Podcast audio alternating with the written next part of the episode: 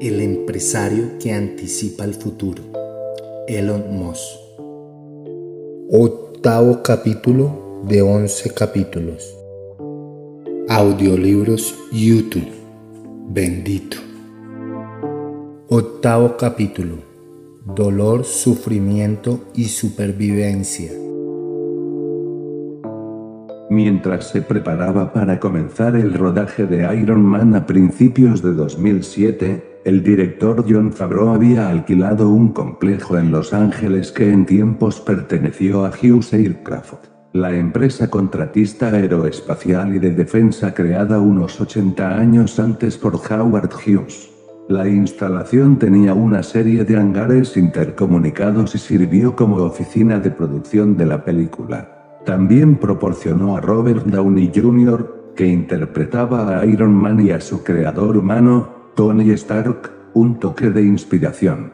Downey sintió nostalgia al contemplar uno de los hangares más grandes, enormemente deteriorado. No mucho tiempo atrás, aquel edificio había acogido las grandes ideas de un gran hombre capaz de conmocionar industrias enteras y que hacía las cosas a su manera. Downey había oído algunos rumores sobre Elon Musk, una figura similar a la de Hughes que había construido su propio complejo industrial a unos 16 kilómetros, y pensó que en lugar de imaginar cómo podía ser la vida con Hughes, quizá pudiera echar un vistazo a la realidad. En marzo de 2007 acudió a la sede de SpaceX en el segundo, y Musk se prestó a servirle de guía personal. No soy alguien que se sorprenda fácilmente, pero aquel lugar y aquel hombre eran increíbles, recuerda Downey. Las instalaciones le parecieron una ferretería exótica y gigantesca. Entusiastas empleados iban de un lado a otro trasteando con toda clase de máquinas. Jóvenes ingenieros hablaban con obreros de la línea de montaje, y todos parecían compartir un entusiasmo genuino por lo que estaban haciendo. Parecía una joven empresa capaz de cosas increíbles, dice Downey. Después de aquella visita, a Downey le complació que los decorados que se estaban construyendo en la fábrica de Hughes tuviesen paralelismos con la fábrica de SpaceX. Todo parecía como tenía que ser, recuerda. Al margen de la fábrica, Downey quería indagar en la psique de Musk. Almorzaron juntos en su despacho. A Downey le gustó que Musk no fuera un programador chiflado y maloliente. Le dio la sensación de que aquel hombre tenía excentricidades accesibles y era un tipo sin pretensiones, capaz de trabajar codo con codo con sus empleados.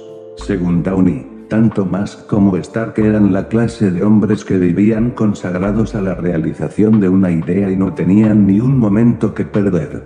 Cuando regresó a la oficina de producción de Iron Man, Downey le pidió a Favreau que pusiera un Tesla Roadster en el taller de Tony Stark. En un nivel superficial, aquello simbolizaba el hecho de que Stark era un tipo tan sensacional e influyente que podía conseguir un Roadster incluso antes de que saliera a la venta. En un plano más profundo, el automóvil iba a ser el objeto más cercano al escritorio de Stark, para crear una especie de vínculo entre el actor, el personaje y Musk. Después de conocer a Elon y de ponerle cara, era como si notara su presencia en el taller de Tony Stark, recuerda Downey. Se hicieron contemporáneos. Elon era alguien con quien Tony probablemente se iba de marcha, o mejor, con quien se internaba en la selva para ingerir brebajes con los chamanes. Después del estreno de Iron Man, Favreau comenzó a hablar del papel que Musk había desempeñado como inspiración para la interpretación de Downey. Aquello era exagerar las cosas.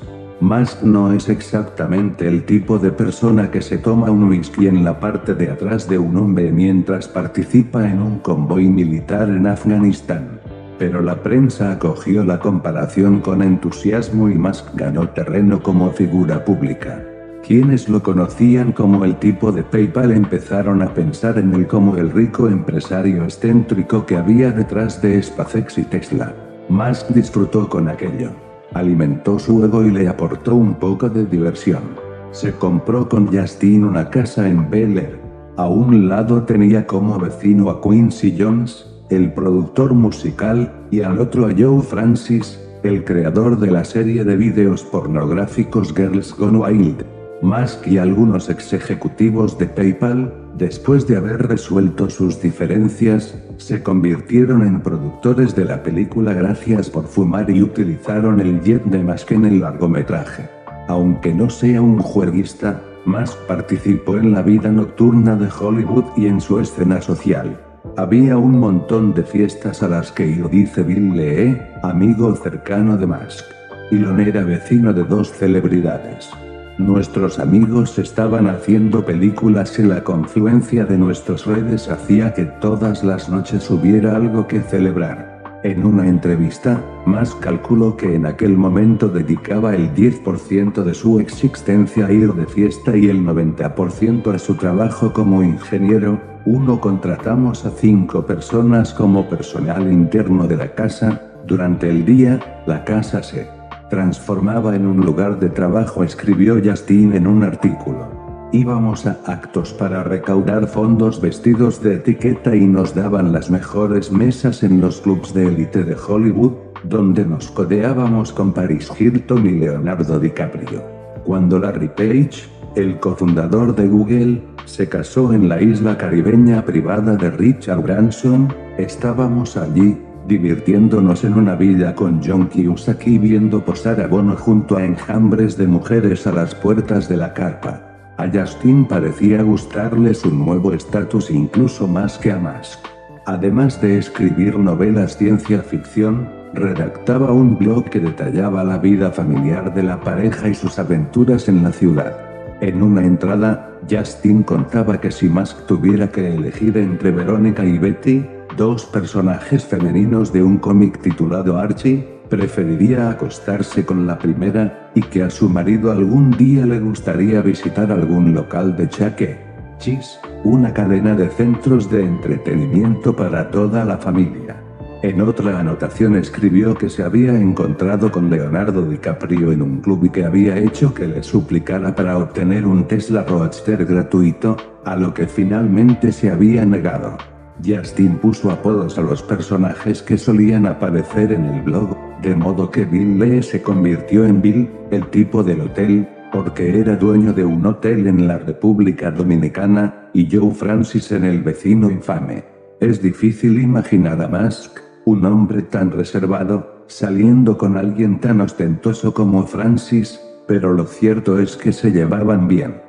Cuando Francis alquiló un parque de diversiones para su cumpleaños, Musk asistió al acto y terminó la fiesta en la casa de Francis. Justin escribió, E estuvo allí un rato, pero admitió que le había parecido un poco aburrido. Ya ha estado en un par de fiestas en casa del vecino infame y al final se siente cohibido, porque siempre deambulan por ahí esa clase de tipos desaliñados a los que únicamente le interesan las chicas y no quiero que me vean como uno de ellos. Cuando Francis quiso comprar un Roadster, se acercó a la casa de los más y les entregó un sobre amarillo con 100 mil dólares en efectivo. Durante cierto tiempo, el blog ofreció una imagen singular y bienvenida sobre la vida de un director de empresa poco convencional. Musk parecía un tipo encantador. El público se enteró de que le había comprado a Justin una edición decimonónica de Orgullo y Prejuicio, de que los mejores amigos de Musk le apodaban el Onius y de que a Musk le gustaba apostar un dólar en toda clase de cosas. Puedes coger un herpes en la gran barrera de coral, es posible mantener en equilibrio dos tenedores con un palillo de dientes cuando sabía que iba a ganar. Justin relató un viaje de Musk a la isla Necker, en las Islas Vírgenes Británicas, para pasar el rato con Tony Blair y Richard Branson. Más adelante, la prensa publicó una foto de los tres hombres en la que se veía a Musk con la mirada perdida. Aquí está, ¿eh? Con la postura estoy pensando en el problema de los cohetes. Lo que me lleva a deducir que probablemente acababa de recibir un correo inoportuno relacionado con el trabajo y era absolutamente ajeno al hecho de que le estaban haciendo una foto, escribió. Esta es también la razón de que se me llamara al orden, el esposo captado por la cámara es el mismo con el que me encontré, digamos, ayer por la noche de camino al lavabo, de pie en el pasillo, frunciendo el ceño con los brazos cruzados. El hecho de que Justin dejase entrar al público en el lavabo de la pareja debería haber servido como advertencia de lo que estaba por llegar. Su blog no tardaría en convertirse en una de las peores pesadillas de Musk. La prensa no se había encontrado con alguien como él desde hacía mucho tiempo. Su lustre como millonario de Internet no dejaba de crecer gracias al éxito de PayPal. Lo rodeaba un halo de misterio, tenía un nombre raro y estaba dispuesto a gastar grandes sumas de dinero en naves espaciales y automóviles eléctricos, lo que suponía una combinación de audacia, extravagancia y capacidad para causar asombro. De Elon Musk se ha dicho que es en parte un vividor y en parte un vaquero del espacio, una imagen apenas disipada por una colección de automóviles que incluye un Porsche 911 Turbo, un Jaguar Serie 1 de 1967 y una MAN BMW M5 además del ya mencionado McLaren F1, que ha conducido a una velocidad de hasta 350 km por hora en una pista de aterrizaje privada según informó un reportero británico en 2007. Al margen del jet militar L-39 Albatros, que vendió después de convertirse en padre. A la prensa no le había pasado inadvertido el hecho de que Musk solía hablar de sus grandes proyectos y después tenía que esforzarse al máximo para cumplir sus promesas a tiempo, pero le daba igual. Sus proyectos eran mucho más impresionantes que los de cualquier otro, así que a los reporteros no les importaba darle margen de maniobra. Tesla se convirtió en la empresa favorita de los blogueros de Silicon Valley, que seguían cada uno de sus pasos e informaban incansablemente de todos sus movimientos. Del mismo modo, los reporteros que informaban sobre SpaceX estaban entusiasmados por el hecho de que una empresa joven y luchadora hubiera llegado a inquietar a Boeing, Lockheed, y, en gran medida, a la NASA. Lo único que le quedaba por hacer a Musk era sacar al mercado algunas de las maravillas que había estado financiando. Mientras Musk ofrecía un excelente espectáculo para el público y la prensa, empezaba a estar muy preocupado por sus negocios. El segundo intento de lanzamiento de SpaceX había fracasado, y los informes sobre Tesla eran cada vez peores. Musk se había lanzado a aquellas dos aventuras con una fortuna cercana a los 200 millones de dólares y se había gastado más de la mitad sin obtener resultados apreciables. Como cada retraso de Tesla se convertía en un fiasco de relaciones públicas, el resplandor de Musk se vio atenuado. En Silicon Valley empezaron a chismorrear sobre sus problemas de dinero. Los reporteros que meses atrás lo habían colmado de elogios se volvieron contra él. El New York Times se hizo eco de los problemas de Tesla con la transmisión. Las páginas web sobre el mundo de la automoción sostenían que el Roadster nunca vería la luz. A finales de 2007, las cosas se pusieron francamente feas. Wag, el blog de chismes de Silicon Valley, empezó a interesarse de forma particular en Musk.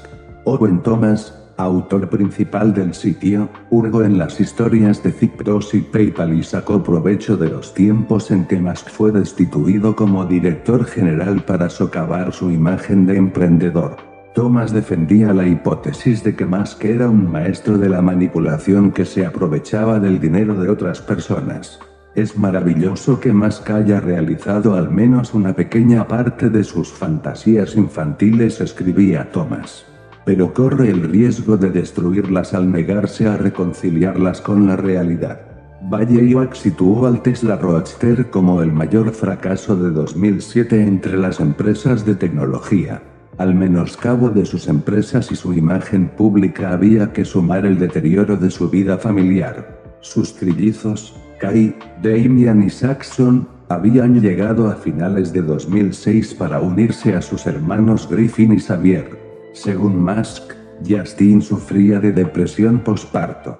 En la primavera de 2007, nuestro matrimonio tenía auténticos problemas, recuerda Musk. Estábamos contra las cuerdas. Las entradas del blog de Justin respaldaban aquellos sentimientos. Describían a un Musk mucho menos romántico y traslucían que se sentía tratada por la gente como un adorno que no tenía nada interesante que decir, no como una autora y una igual de su marido. Durante un viaje a St. Parts, los Musk acabaron compartiendo cena con algunas parejas ricas e influyentes. En un momento dado Justin mostró sus puntos de vista políticos y uno de los comensales hizo un comentario sobre su carácter tendencioso. Ese rió entre dientes y me dio unas palmaditas en la mano, como si yo fuera una niña, escribió Justin en su blog.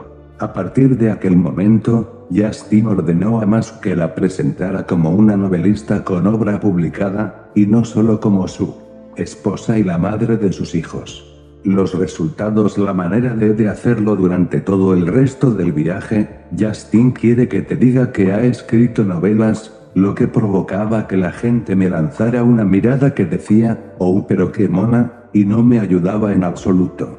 Con el paso de 2007 a 2008, la vida de Musk se volvió más tumultuosa.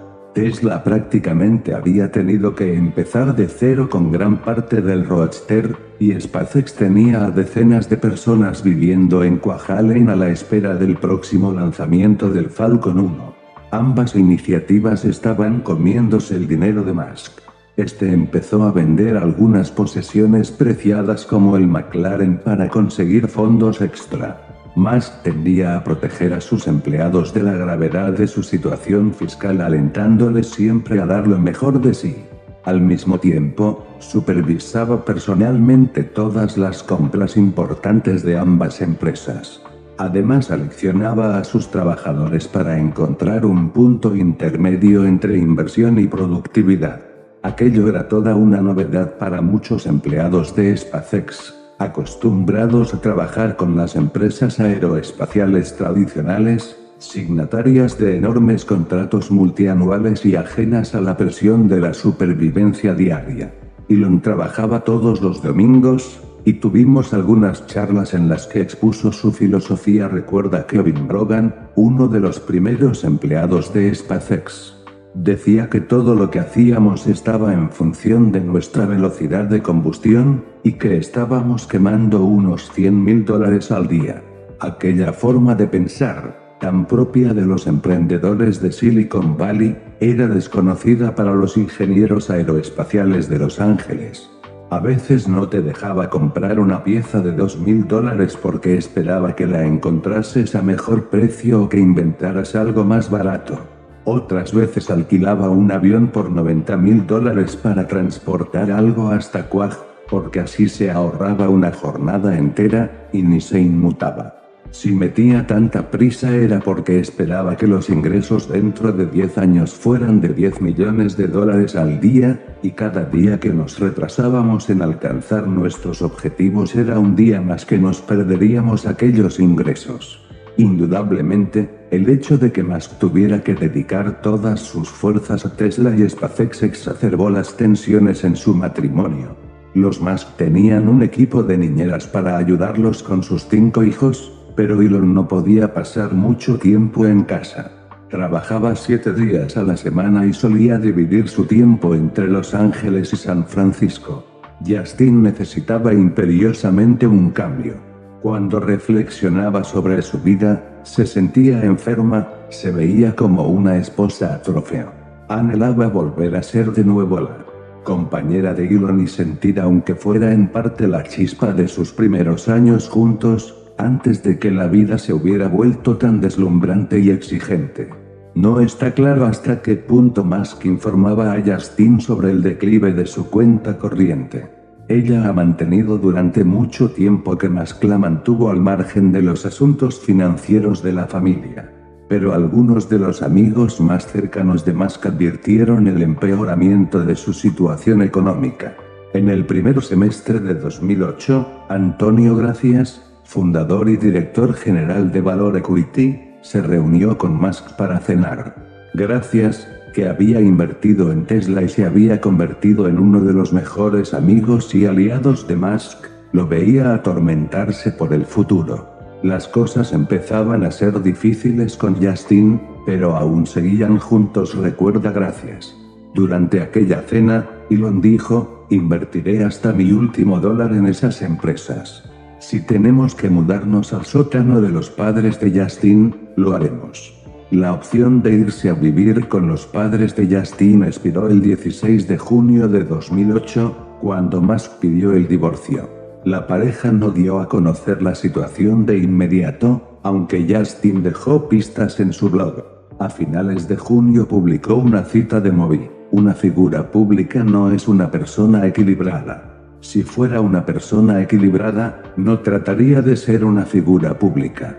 En la siguiente entrada, Justin contaba que Sharon Stone la había acompañado a buscar una nueva casa, sin explicar los motivos de esa decisión, y un par de entradas después habló de un importante drama al que estaba haciendo frente. En septiembre habló por primera vez sobre el divorcio de forma explícita en el blog, diciendo, tuvimos una buena racha. Nos casamos jóvenes, hicimos lo que pudimos y ahora se ha terminado. Naturalmente, Vallejo publicó enseguida un artículo sobre el divorcio y señaló que se había visto a Musk en compañía de una actriz veinteañera. La atención prestada por los medios y el divorcio llevaron a Justin a escribir sobre su vida privada con mucha más libertad. En las siguientes entradas ofreció su versión del final del matrimonio, sus puntos de vista sobre la novia de Musk y futura segunda esposa, y los entresijos del proceso de divorcio. Por primera vez, el público tuvo acceso a un retrato profundamente desagradable de Musk y leyó algunos testimonios de primera mano aunque fueran de una ex esposa sobre la dureza de su carácter. Es posible que los textos estuvieran sesgados, pero ofrecían una visión sobre el proceder de Musk. Aquí tenemos una entrada sobre el periodo anterior al divorcio y su rápida consumación. El divorcio, para mí, era como la bomba que activas cuando se han agotado las demás opciones. Yo todavía no había renunciado a la opción diplomática, y por eso no lo había pedido ya. Estábamos aún en la primera fase de la terapia matrimonial, tres sesiones en total.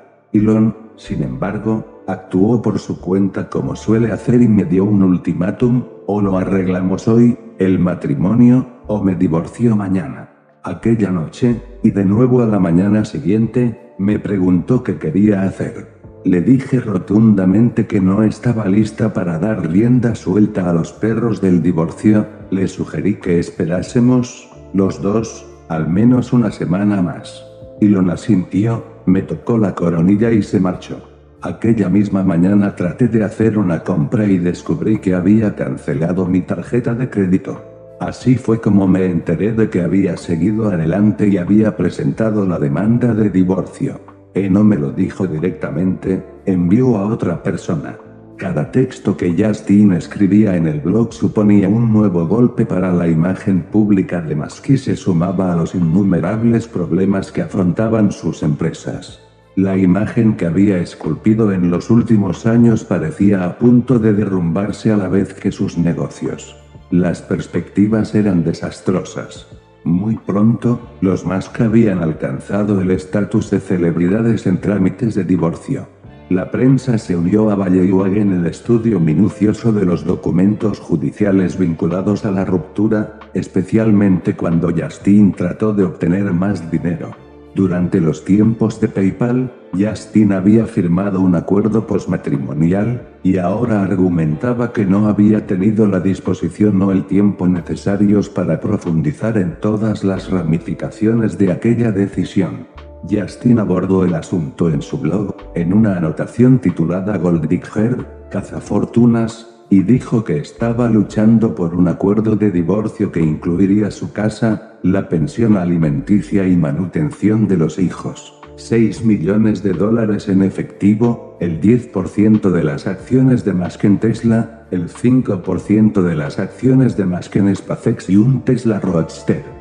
Justin también apareció en el programa Divorce Wars de la CNBC y escribió un artículo para la revista Marie Claire titulado Y en Wasa Starter Wife, Inside America's Messiest Divorce Yo fui su primera esposa, los entresijos del divorcio más caótico de América.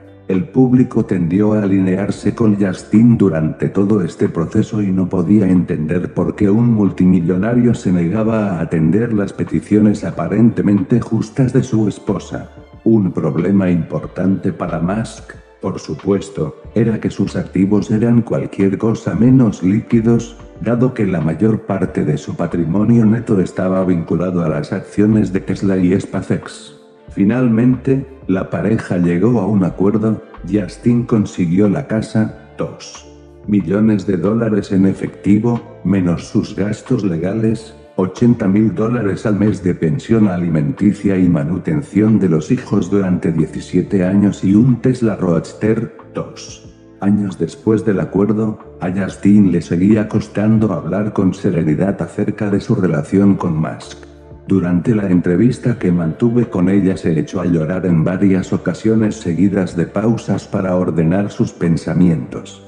Según ella, Musk le había ocultado muchas cosas durante su matrimonio y al final, durante el divorcio, la había tratado como a un competidor empresarial al que había que vencer.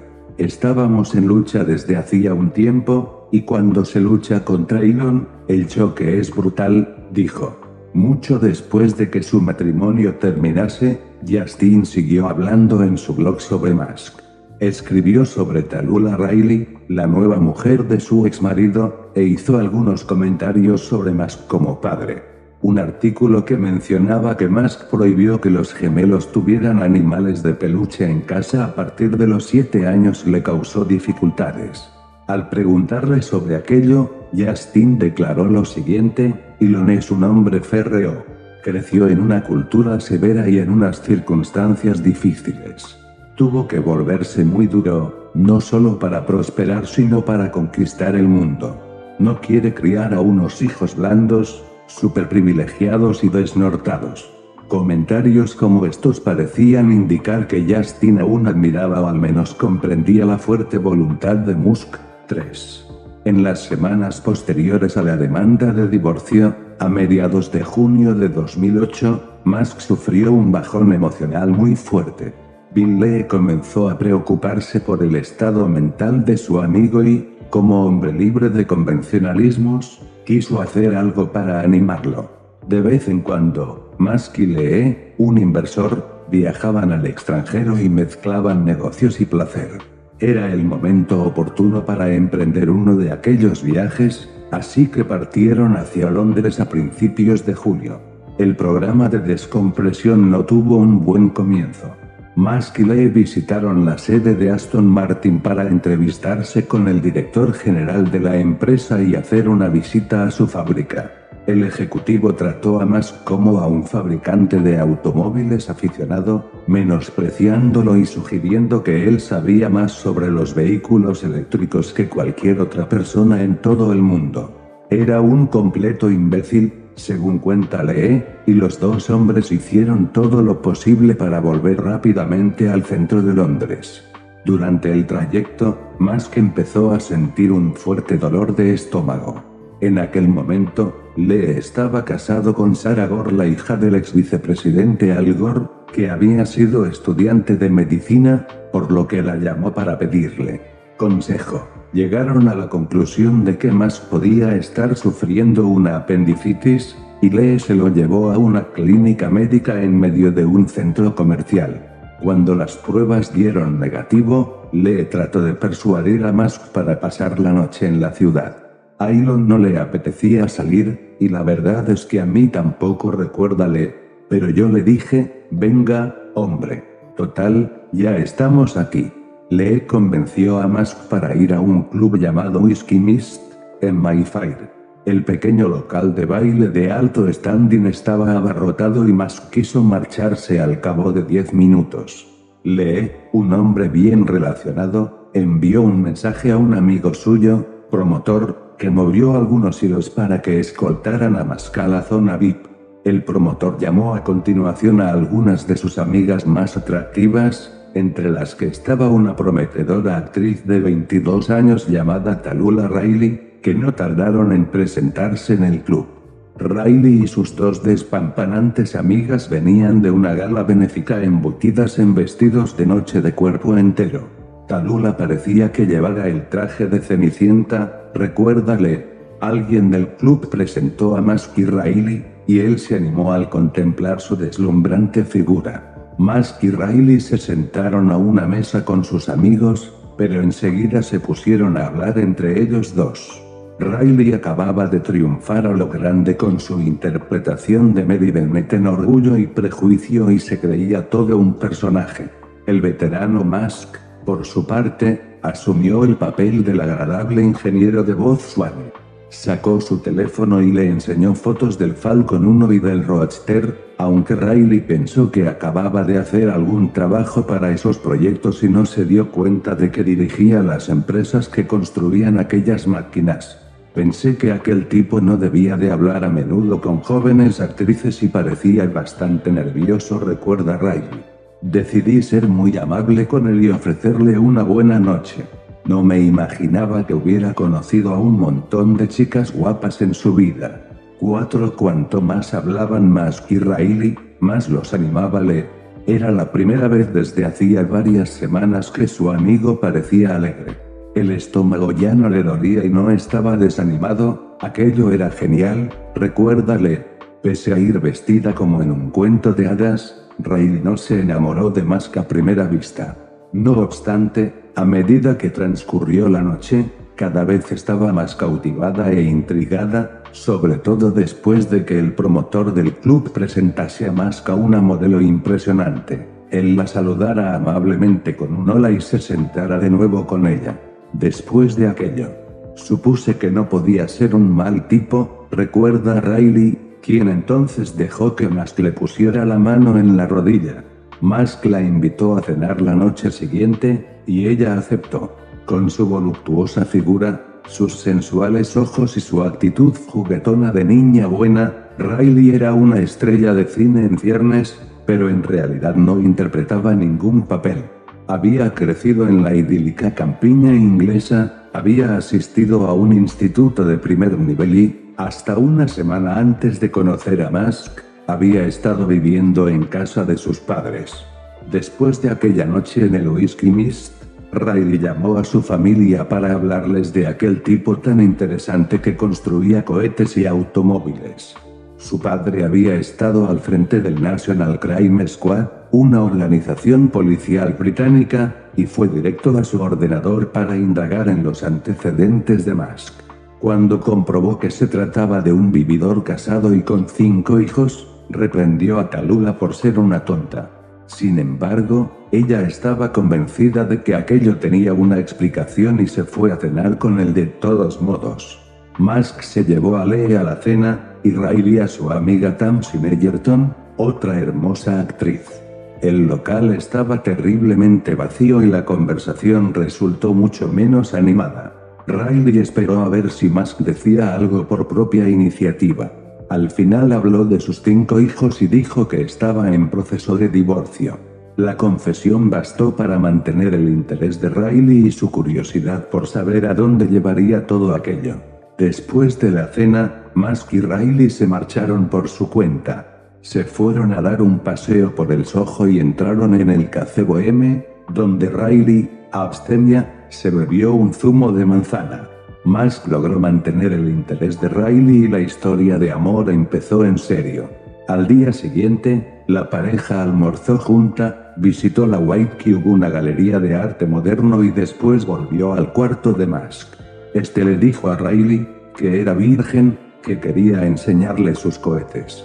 Yo era escéptica, pero lo cierto es que me enseñó vídeos de cohetes, afirma Riley. Cuando Musk regresó a Estados Unidos, cinco se mantuvieron en contacto a través del correo electrónico durante un par de semanas, hasta que Riley reservó plaza en un vuelo a Los Ángeles. Yo no pensaba en ser su novia ni nada de eso, dice Riley. Simplemente me estaba divirtiendo. Musk tenía otras ideas en la cabeza. Riley apenas llevaba cinco días en California cuando se decidió a dar el paso, mientras hablaban en la cama de una pequeña habitación del Hotel Península de Beverly Hills.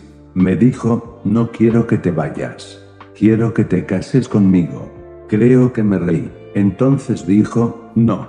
Lo digo en serio. Lo siento, No tengo un anillo. Le respondí, podemos darnos un apretón de manos, si quieres. Y lo hicimos. No recuerdo en qué estaba pensando en aquel momento, y lo único que puedo decir es que yo tenía 22 años. Hasta entonces, Riley había sido una hija modélica. Nunca había supuesto una preocupación para sus padres. Se le daban bien los estudios, había conseguido algunos papeles fantásticos y tenía una personalidad dulce y afable, propia de una auténtica Blancanieves, según sus amigas. Pero allí estaba en el balcón del hotel, informando a sus padres de que había accedido a casarse con un hombre 14 años mayor que ella que acababa de pedir el divorcio a su primera esposa, tenía cinco hijos y dos empresas sin que ni siquiera ella misma entendiera cómo podía haberse enamorado de él cuando apenas lo conocía desde hacía unas semanas. Creo que a mi madre le dio un ataque de nervios, dice Riley. Pero yo siempre había sido muy romántica, y en realidad no me parecía algo tan extraño. Riley regresó a Inglaterra para recoger sus cosas y sus padres viajaron con ella a Estados Unidos para conocer a Musk, que pidió con retraso su bendición al padre de Riley. Musk no tenía casa propia, así que la pareja se mudó a la casa de un amigo de Musk, el multimillonario Jeff Skoll. Llevaba allí una semana cuando entró aquel desconocido, recuerda Riley. Le pregunté quién era, y él me respondió que era el dueño de la casa y me preguntó a su vez quién era yo. En cuanto se lo dije, se marchó. Más adelante, Musk volvió a pedirle matrimonio a Riley en el balcón de la casa de Skoll, esta vez con un anillo gigantesco. En total, Musk le ha regalado tres anillos de compromiso, el que acabamos de mencionar, otro para ponérselo a diario y un tercero diseñado por él mismo, con un diamante rodeado por diez zafigos.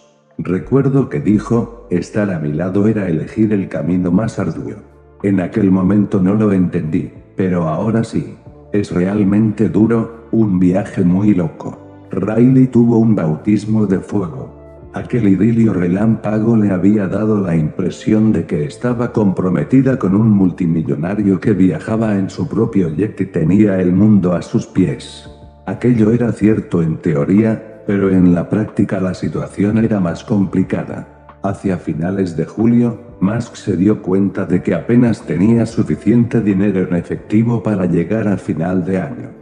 Tanto SpaceX como Tesla necesitarían inyecciones de capital para pagar a los empleados. Y no estaba claro de dónde sacar fondos en un momento en que los mercados financieros mundiales experimentaban turbulencias y en que las inversiones estaban en suspenso.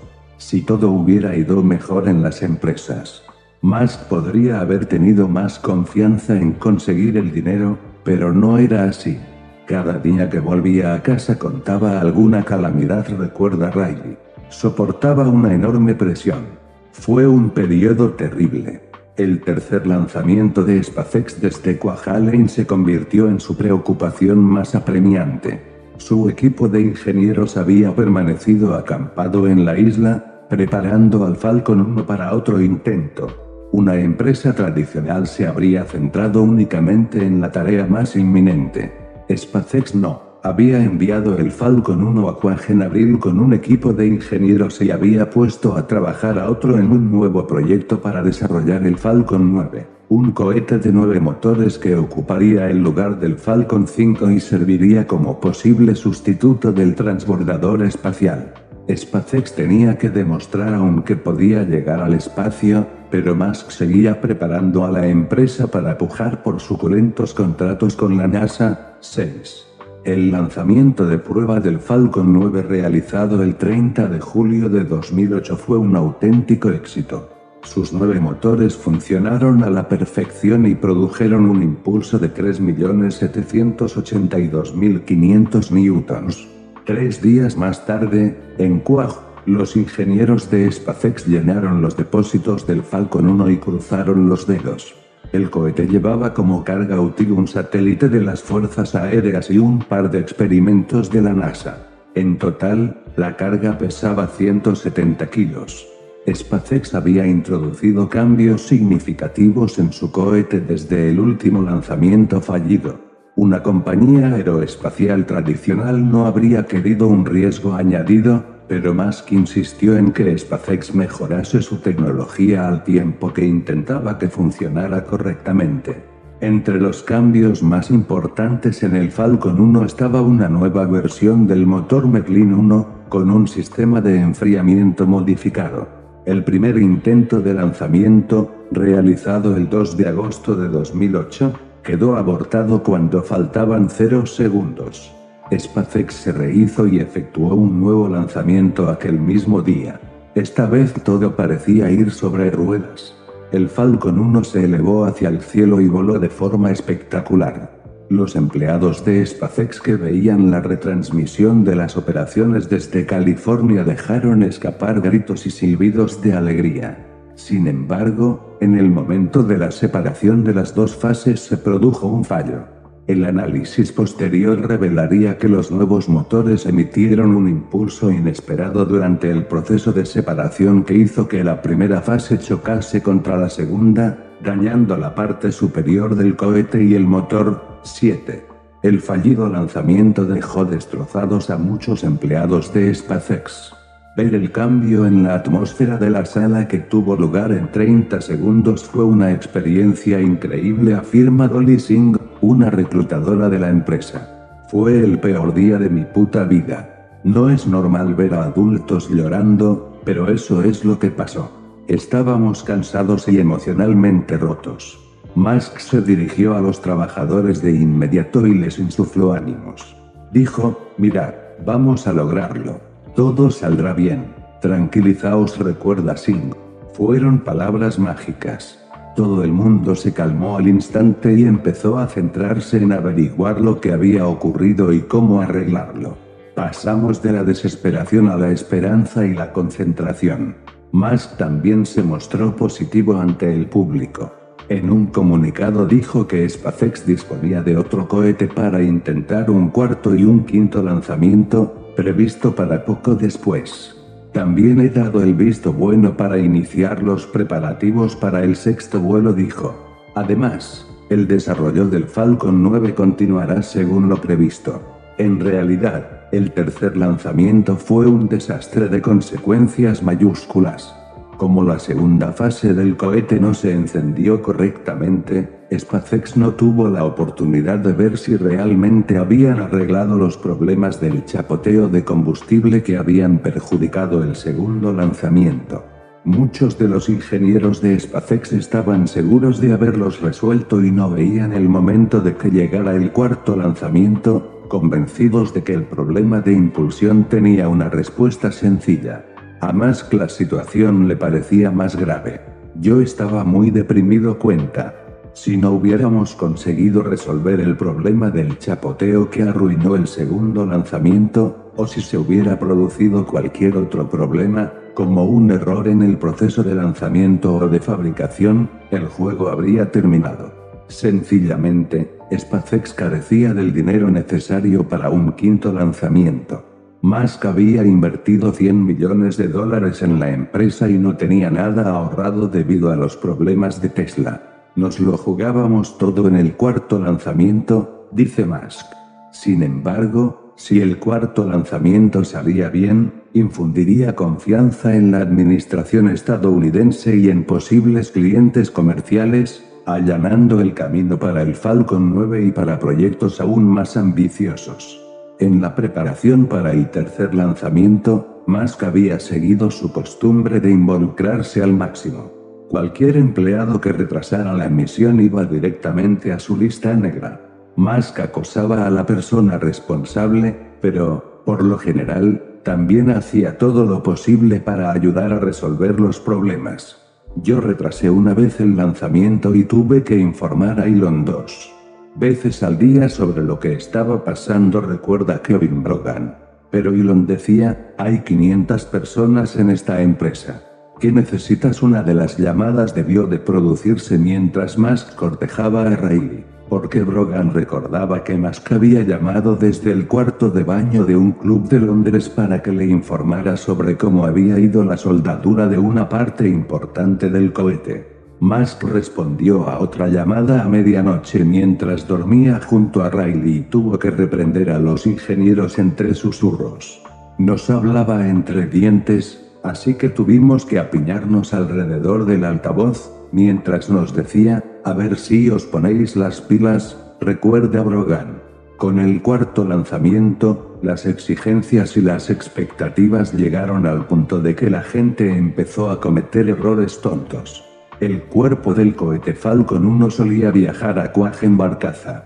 Esta vez, más que los ingenieros estaban demasiado nerviosos y desesperados para afrontar aquel trayecto. Musk alquiló un avión de carga militar para llevar el cuerpo del cohete desde Los Ángeles hasta Hawái y desde Hawái hasta Quaj. Habría sido una idea excelente si los ingenieros de SpaceX no se hubieran olvidado de tener en cuenta los efectos de la presurización del avión sobre el cuerpo del cohete, cuyo grosor es de 3 milímetros. Cuando el avión empezó a descender sobre Hawái, oyeron unos extraños ruidos procedentes de la bodega de carga. Miré hacia atrás y vi que el cohete se arrugaba, recuerda Bullen Taltan, el ex jefe de aviónica de la empresa. Le dije al piloto que subiera, y lo hizo. El cohete se había comportado como lo haría una botella de agua vacía en un avión, la presión del aire había empujado contra los lados y lo había doblado. Altan calculó que el equipo de SpaceX a bordo del avión tenía unos 30 minutos para arreglar el problema antes de que tuviesen que aterrizar. Sacaron sus navajas de bolsillo y cortaron el plástico de embalar que contenía el cuerpo del cohete. Encontraron un kit de mantenimiento en la nave y utilizaron varias llaves inglesas para aflojar algunas tuercas y permitir que la presión interna del cohete coincidiera con la del avión. Cuando el avión aterrizó, los ingenieros se repartieron la tarea de llamar a los altos ejecutivos de SpaceX para informarles de la catástrofe. Eran las 3 de la mañana, hora de Los Ángeles, y uno de los ejecutivos se ofreció para darle a Musk la horrible noticia. En aquel momento se pensaba que tardarían tres meses en reparar los desperfectos. El cuerpo del cohete se había hundido en varios sitios y los deflectores colocados en el interior del depósito de combustible para resolver el problema del chapoteo se habían roto, entre otras complicaciones. Musk ordenó al equipo que continuara su viaje hasta Quaj y envió un grupo de refuerzo con piezas de reparación. Dos semanas después, el cohete estaba completamente arreglado en un hangar improvisado. Fue como estar juntos en una trinchera, dice Altan. No podías marcharte y abandonar a la persona que tenías al lado. Cuando logramos arreglarlo, la sensación fue increíble. El cuarto y posiblemente último lanzamiento de SpaceX tuvo lugar el 28 de septiembre de 2008. Los empleados de SpaceX habían trabajado sin descanso, bajo una presión enorme, durante seis semanas. Estaban en juego su orgullo como ingenieros, sus esperanzas y sus sueños. La gente que veía la retransmisión desde la fábrica hacía todo lo posible para no vomitar, recuerda a James Cloudy, un operario de SpaceX. A pesar de los errores del pasado, los ingenieros desplazados a Quaj estaban seguros de que aquel lanzamiento saldría bien. Algunos de ellos habían pasado años en la isla, entregados a uno de los ejercicios de ingeniería más surrealistas de la historia. Se habían separado de sus familias, habían soportado un calor sofocante y habían vivido exiliados durante días enteros en su pequeño puesto de avanzada junto a la plataforma de lanzamiento, a veces sin mucha comida, a la espera de que se abriesen las ventanas de lanzamiento y de un nuevo aborto. Si aquel lanzamiento tenía éxito, gran parte de su dolor, su sufrimiento y su miedo quedarían relegados al olvido. Al caer la tarde del día 28, el equipo de SpaceX colocó el Falcon 1 en posición de lanzamiento. Una vez más, al elevarlo mientras las palmeras se balanceaban y las nubes cruzaban por un cielo increíblemente azul, parecía un extraño artefacto construido por una tribu isleña. Para entonces, las retransmisiones por Internet de SpaceX se habían vuelto más complejas, de manera que cada lanzamiento era un gran espectáculo tanto para sus empleados como para el público.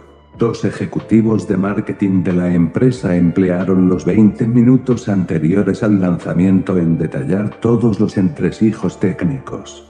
En aquella ocasión, el Falcon 1 no llevaba carga real, ni la empresa ni los militares querían que nada explotase o se perdiera en el mar, de modo que el cohete transportaba una carga de lastre de unos 160 kilos.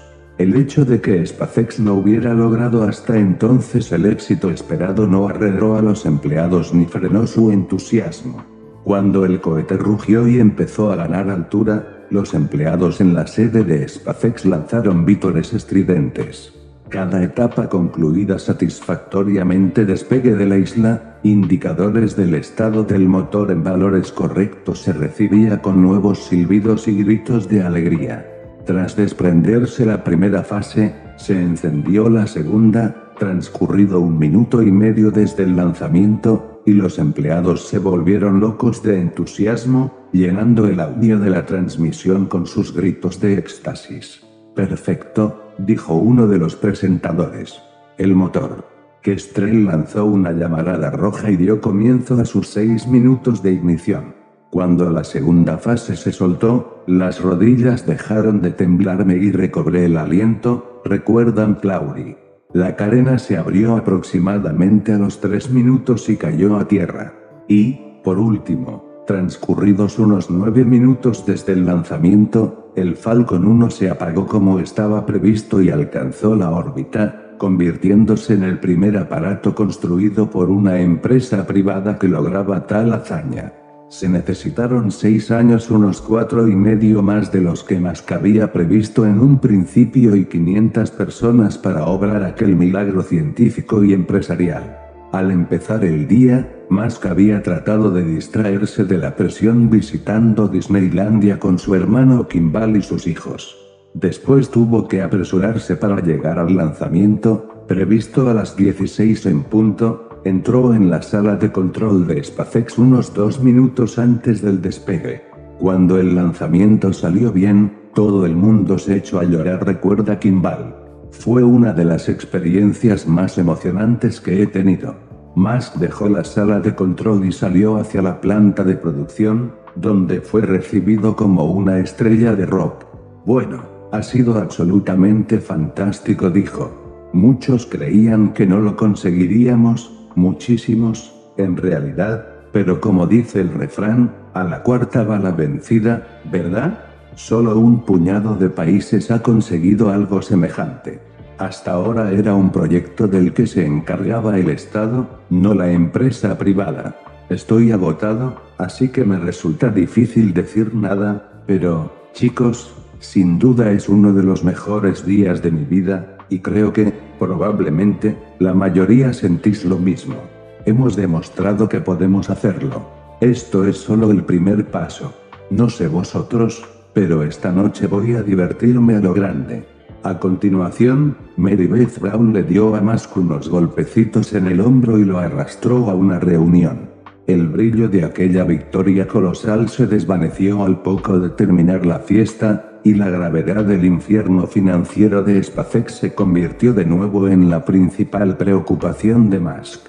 La empresa tenía que financiar el Falcon 9, y además había dado luz verde a la construcción de otro aparato, la cápsula Dragon, concebida para trasladar suministros y, en el futuro, pasajeros a la Estación Espacial Internacional. Lo normal es que cualquiera de los proyectos costase más de mil millones de dólares, pero SpaceX tenía que encontrar una manera de completarlos al mismo tiempo por una fracción de esa cantidad. La empresa había aumentado espectacularmente la velocidad a la que contrataba a los empleados y se trasladó a una sede mucho más grande en Hawthorne, California. Contaba con un encargo del gobierno de Malasia para poner en órbita un satélite utilizando un vuelo comercial, pero el lanzamiento y el pago correspondiente estaban previstos para mediados de 2009. Mientras tanto, SpaceX luchaba para simplemente pagar las nóminas. La prensa no conocía la magnitud de los problemas financieros de Musk, pero sabía lo suficiente para convertir el menudeo de informaciones sobre la precaria situación financiera de Tesla en su pasatiempo favorito. En mayo de 2008, una página web llamada The Truth About Cars puso en marcha una sección denominada Tesla Death Watch el velatorio de Tesla, en la que publicó docenas de entradas a lo largo del año. El blog se deleitaba especialmente rechazando la idea de que el verdadero fundador de la empresa fuera Musk, a quien presentaba como un millonario que había alcanzado la presidencia de la compañía después de robársela prácticamente a Everard, el verdadero genio de la ingeniería. Cuando Everard comenzó un blog que detallaba los pros y los contras de ser un cliente de Tesla, la web no tuvo ningún reparo en hacerse eco de sus quejas.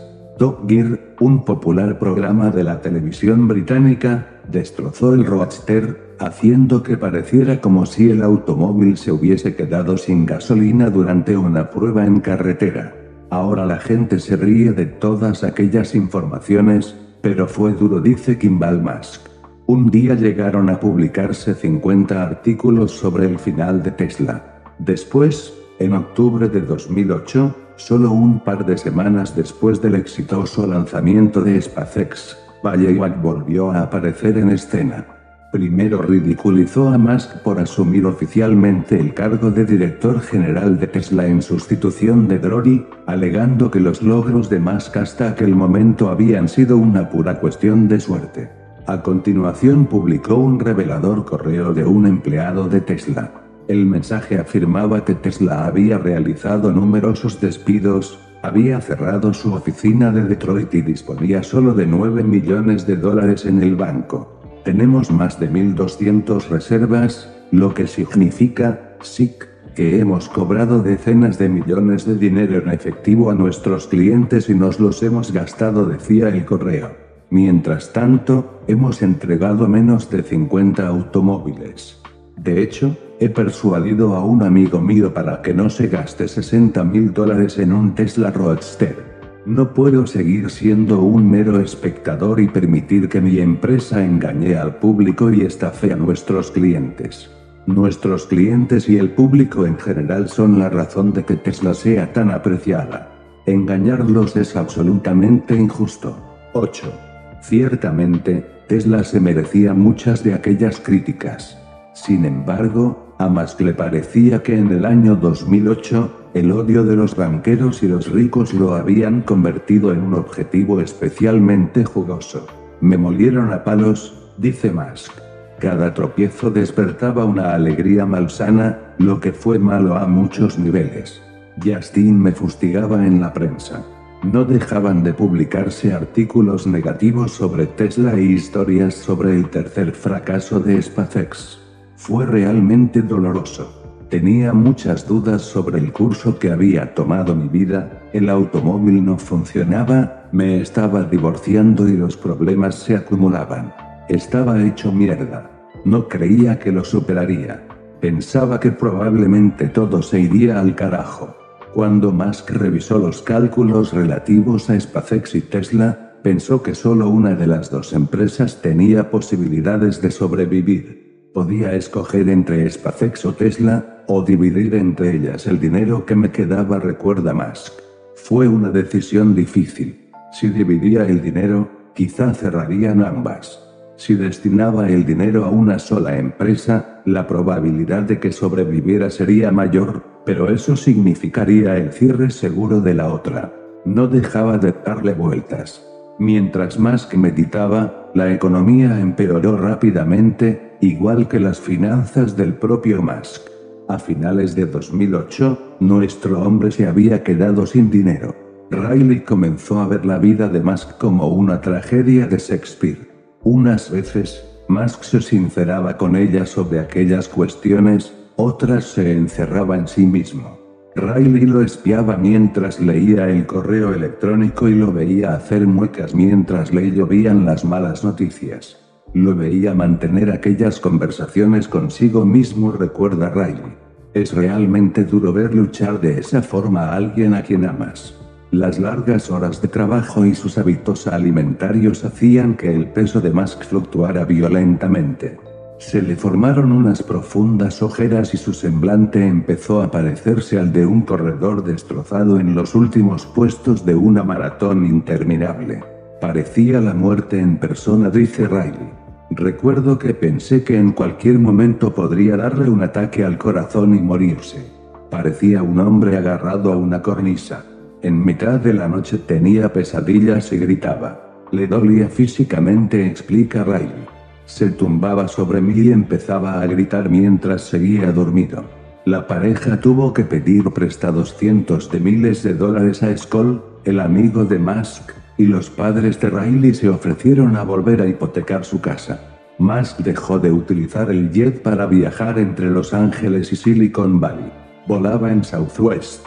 Con pérdidas cercanas a los 4 millones de dólares al mes, Tesla tuvo que realizar otra gran ronda de financiación para aguantar hasta finales de 2008 y seguir adelante. Más tuvo que recurrir a los amigos para tratar de pagar las nóminas semana tras semana mientras negociaba con los inversores. Envió emotivas súplicas a cualquiera que pensara que podía desprenderse de algo de dinero. Bill Lear invirtió 2 millones de dólares, Sergey Brin, medio millón. Un grupo de empleados de Tesla firmó cheques para mantener la empresa a flote, dice Diarmuid O'Connell, vicepresidente de Desarrollo Empresarial de Tesla. Se convirtieron en inversores, pero, en aquel momento, eran 25 mil o 50 mil dólares que no esperaban volver a ver. Todo indicaba que el barco estaba a punto de hundirse. Kimball había perdido la mayor parte de su dinero durante la recesión, cuando sus inversiones tocaron fondo, pero vendió lo que le quedaba y lo invirtió en Tesla. Me faltaba poco para la bancarrota, recuerda Kimball.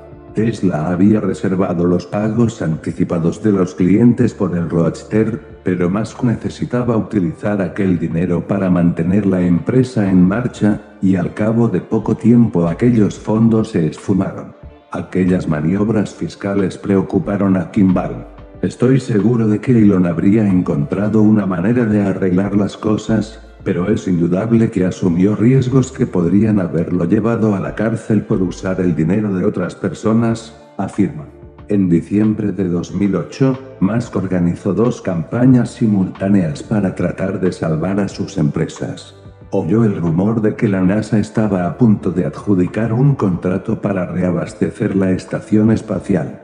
El cuarto lanzamiento de SpaceX le había puesto en situación de recibir parte de aquel dinero, más de mil millones de dólares según todos los indicios.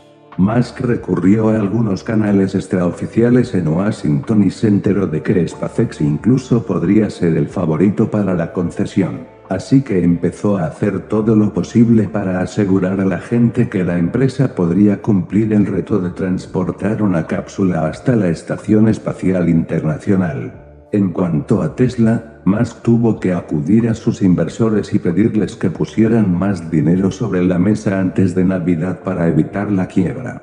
Para dar a los inversores cierto grado de confianza, Musk hizo un último esfuerzo para recaudar todos los fondos personales que pudo y destinarlos a la empresa. Sacó un préstamo de SpaceX, que aprobó la NASA, y destinó el dinero a Tesla acudió a los mercados secundarios para tratar de vender algunas de sus acciones en Solar City. Además, se embolsó unos 15 millones de dólares cuando Dell adquirió una empresa de programas informáticos llamada Everdream, fundada por sus primos y en la que había invertido. Aquello parecía la puta Matrix, explica más refiriéndose a sus maniobras financieras. Salve el culo gracias a la venta de Everdream. Musk había conseguido reunir 20 millones de dólares y pidió a los inversores de Tesla pues no había logrado atraer a más que igualas en esa cifra. Así lo hicieron. Sin embargo, el 3 de diciembre de 2008, cuando los trámites de la ronda de financiación estaban a punto de concluir, Musk advirtió un problema. Vantage Point Capital Partners habían firmado todos los papeles salvo uno, de importancia crucial. Musk llamó por teléfono a Alan Salzman, cofundador y socio gerente de Vantage Point, para preguntarle sobre aquello. Salzman informó a Musk de que la empresa tenía un problema con la ronda de financiación porque devaluaba a Tesla.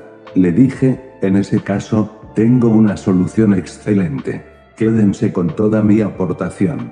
Me ha costado mucho conseguir el dinero. Si contamos solo el dinero que tenemos ahora mismo en el banco, la próxima semana tendremos que devolver las nóminas. Así que, a menos que se le ocurra otra cosa, o bien puede colaborar en la medida en que lo desee, o bien puede permitir que la ronda continúe, porque de lo contrario estaremos en quiebra. Salzman se resistió y le dijo a Musk que acudiese a sus oficinas un día de la semana siguiente a las 7 de la mañana para presentarse ante la plana mayor de Vantage Point. Como no disponía de una semana de plazo, Musk pidió acudir al día siguiente, pero Salzman se negó, lo que obligó a Musk a seguir pidiendo préstamos. Quería que la reunión se celebrara en sus oficinas para que yo fuera de rodillas a pedirle dinero y él me lo negara, afirma Musk. Menudo cabrón. Vantage Point se ha negado a hacer declaraciones al respecto, pero Musk está convencido de que Salzman pretendía llevar a Tesla a la bancarrota. Según Musk, el plan de Vantage Point consistía en desbancarlo como director general, recapitalizar Tesla y convertirse en el principal propietario de la firma.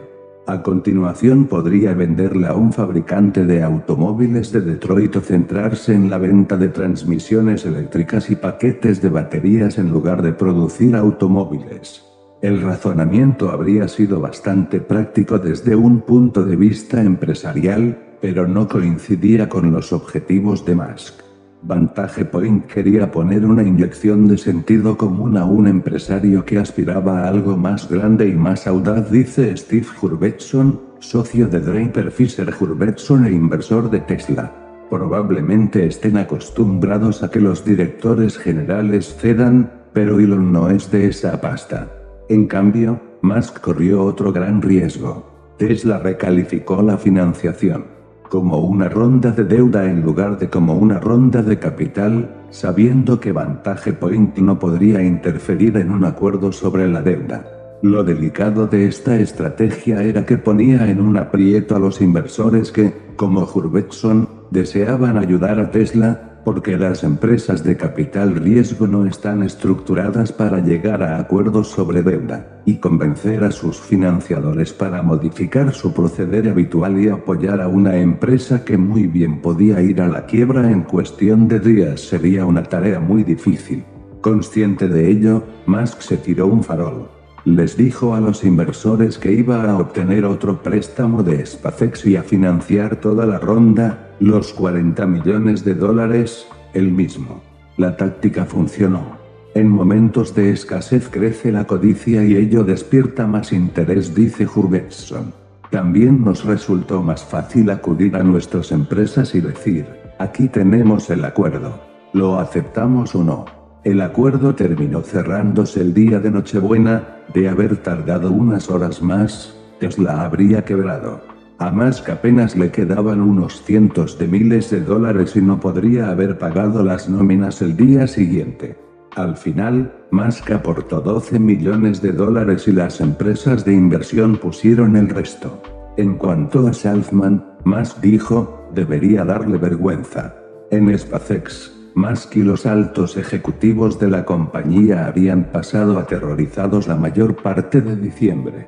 Según las informaciones publicadas en prensa, SpaceX había dejado repentinamente de ser el favorito para obtener el gran contrato de la NASA y había perdido el favor de la agencia espacial.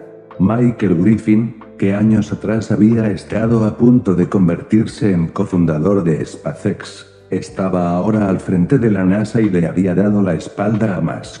Las agresivas tácticas comerciales de Musk le traían sin cuidado, pensaba que prácticamente carecía de toda ética. No ha faltado quien ha sugerido que Griffin acabó teniendo envidia de Musk y de SpaceX. 9 Sin embargo, el 23 de diciembre de 2008, SpaceX se llevó una gran sorpresa. La empresa había conseguido suficientes respaldos dentro de la NASA y se convirtió en proveedor de la Estación Espacial Internacional recibió 1.600 millones de dólares como pago por 12 vuelos. Musk estaba de vacaciones con Kimball en Boulder, Colorado, y rompió a llorar cuando las transacciones de SpaceX y Tesla se llevaron a término. Ni siquiera había podido comprarle un regalo de Navidad a Talula recuerda. Salí corriendo a la puta calle y el único lugar que encontré abierto vendía unas baratijas de mierda, y estaba a punto de cerrar. Lo mejor que encontré fueron esos monos de plástico que se tapan los ojos, las orejas y la boca. Para Antonio Gracias, inversor de Tesla y SpaceX. Todo lo ocurrido en 2008 fue el testimonio definitivo sobre el temple de su amigo Elon Musk. Allí estaba un hombre que había llegado a Estados Unidos sin nada, que había perdido a un hijo, que era ridiculizado en los medios por los periodistas y por su exmujer y que estaba a punto de ver destruida la obra de toda una vida. Jamás he conocido a nadie con su capacidad de trabajo y de resistencia a la tensión afirma gracias. Las cosas a las que tuvo que hacer frente en 2008 habrían destruido a cualquiera. Él no solo sobrevivió, sino que siguió trabajando y no perdió el norte. Esa capacidad de mantener la calma en medio de la tempestad es una de las principales ventajas de Musk sobre otros ejecutivos y sobre sus rivales. La mayoría de las personas sometidas a esa clase de presión se desquician y toman malas decisiones, dice gracias. En cambio, no se puede ser más racional que Elon. Nunca pierde la capacidad de tomar decisiones acertadas a largo plazo. Cuanto peor se ponen las cosas, más se crece. Cualquiera que fuera testigo de lo que superó acabó respetándolo aún más. Jamás he conocido a nadie con su capacidad de sufrimiento. Audiolibros YouTube.